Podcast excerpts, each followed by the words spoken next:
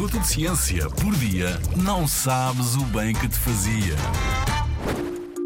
Por que é que os animais têm tantas cores e padrões diferentes?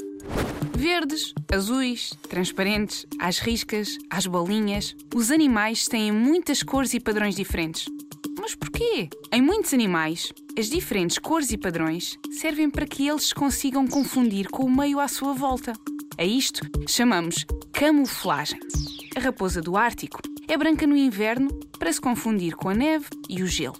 Mas no verão, a sua pelagem é cinzenta para se confundir com a terra e as rochas escuras. Já as cobras têm cores e padrões muito parecidos com os das plantas e do solo onde costumam rastejar. E os mochos são acastanhados como o tronco das árvores. Como é tão difícil distinguir estes animais do meio onde estão, eles conseguem caçar outros animais ou esconder-se para não serem descobertos. É como um jogo das escondidas.